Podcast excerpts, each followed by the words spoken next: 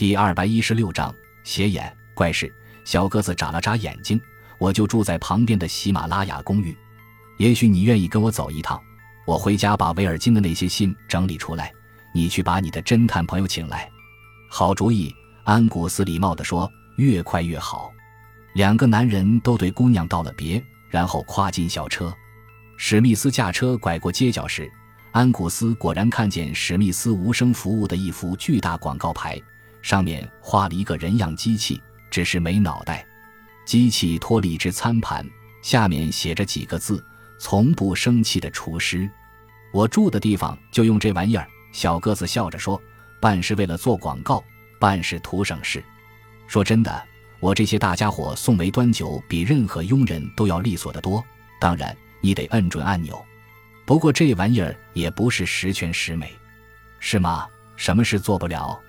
嗯，史密斯答道：“没法子告诉我谁送的那些恐吓信。汽车跟主人一样小巧，一样敏捷，同那些机器用人一样，都是他的发明。”车子很快便转入通向喜马拉雅公寓的马路。公寓对面是一座花园。里面有一道喷泉和一条溪流，汽车从一个叫卖热花生的小贩前掠过。安古斯瞥见远处有一名穿蓝制服的警察在缓缓踱步，这是这条寂静的马路上唯一可见的两个人影。小车快速驶抵住宅，主人一跃而出，他立即询问门房和另一个没穿外套的仆人，自他出门后是否有人来过办公室。然后领着颇感纳闷的安古斯登上楼梯，直达顶层。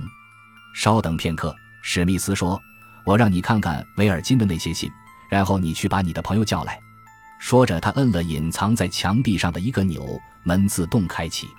这门通向一间宽敞的屋子，里面令人惊讶地竖着两排半人样的机器，像是服装店里的模特，都没有脑袋，胸和臂特别明显，胳膊是两只大弯钩。用来托住盘子，机器分别被漆成绿色、红色和黑色等，以便主人辨认。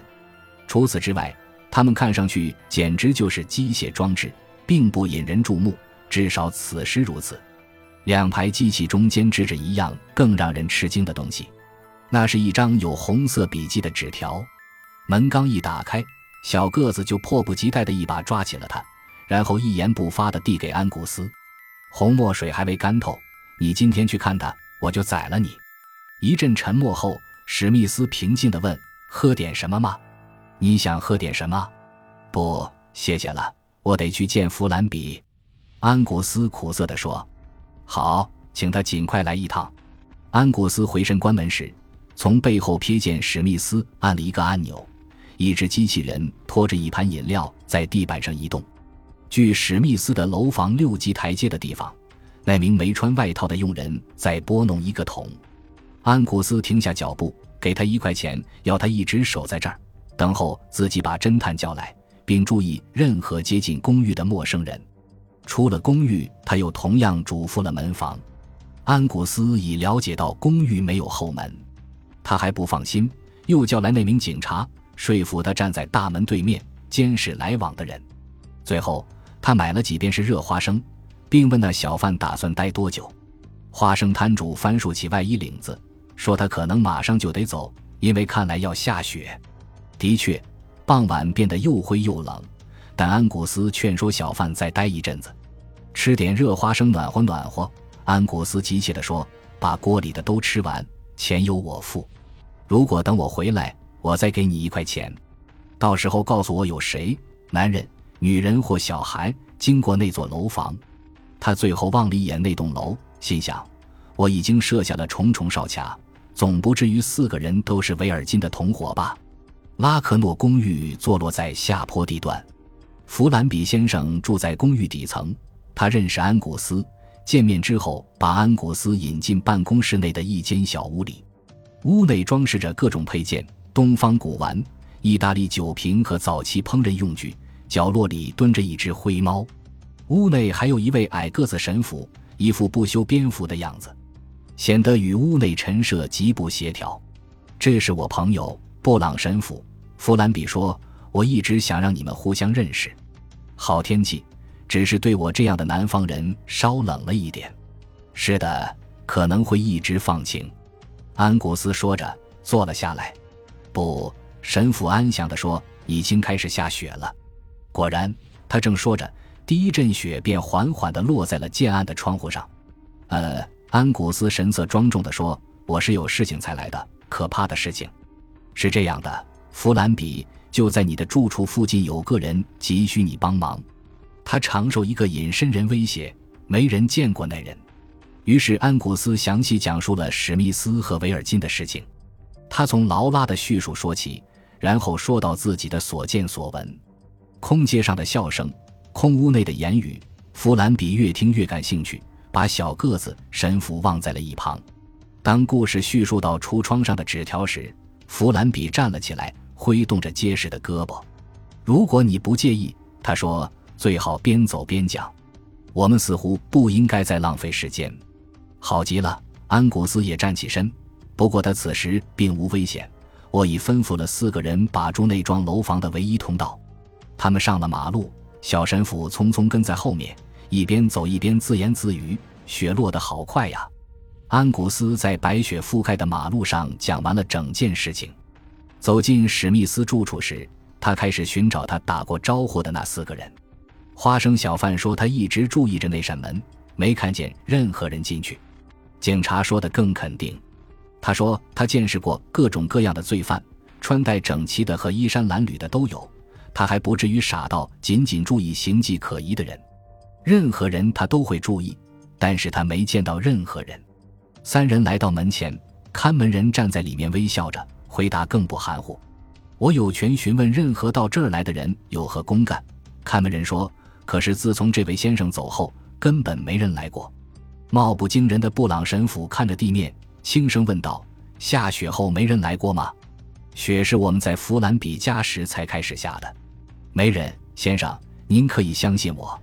那我可就不明白了。”神父盯着地面，其余人也朝地面看。弗兰比惊叫一声，看门人看守的通道中间有一行足印。天哪！安古斯大叫：“隐身人！”他转身就往楼上跑，弗兰比紧跟其后。但是布朗神父没有动，他仍旧站在原地，仿佛若有所思。弗兰比想用粗壮的肩膀撞开门，但安古斯在门框上找到了按钮，门缓缓开启。房间里有几大块夕阳的余晖，但是显得昏暗。几架机器人移动的位置，中间原先搁过红墨水纸条的地方，见了些红墨水似的斑痕，但不是红墨水，是血。谋杀，弗兰比立刻断定，赶忙里里外外搜索了五分钟。假如他是想寻找尸首的话，那他大失所望。史密斯显然不在房间内，死活都不在。搜寻完毕，两人在屋外碰头。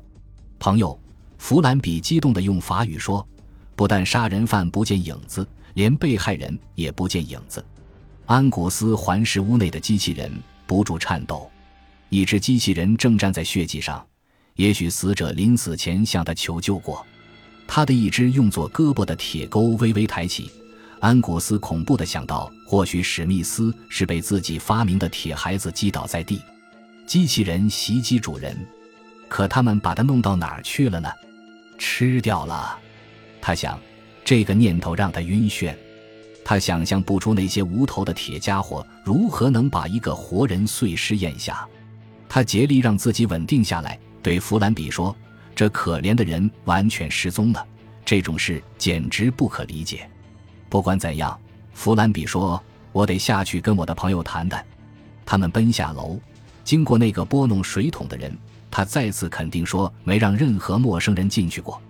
门卫和花生小贩也异口同声发誓说一直监视得很仔细，但安古斯寻找第四个人时没发现他，于是便叫。警察哪去了？对不起，布朗神父说是我的错。我刚叫他到街的那头办点事，得赶快叫他回来。安古斯说：“楼上的可怜的人不但被杀了，而且不见了，怎么回事？”神父问。神父弗兰比沉吟了一会儿说：“我想对这种事，你比侦探更容易理解。没有朋友，也没有敌人进过这幢楼，可是史密斯不见了。”好像被鬼魂摄走了。我想这只能这样解释。弗兰比的话被一声惊呼打断。大个警察从街那头奔跑过来，径直跑到神父跟前。您说对了，先生。他上气不接下气地说：“史密斯先生的尸体果然在小溪里。”安古斯一把揪住自己的头发。难道他自己跑到那儿跳进去的吗？感谢您的收听，喜欢别忘了订阅加关注，主页有更多精彩内容。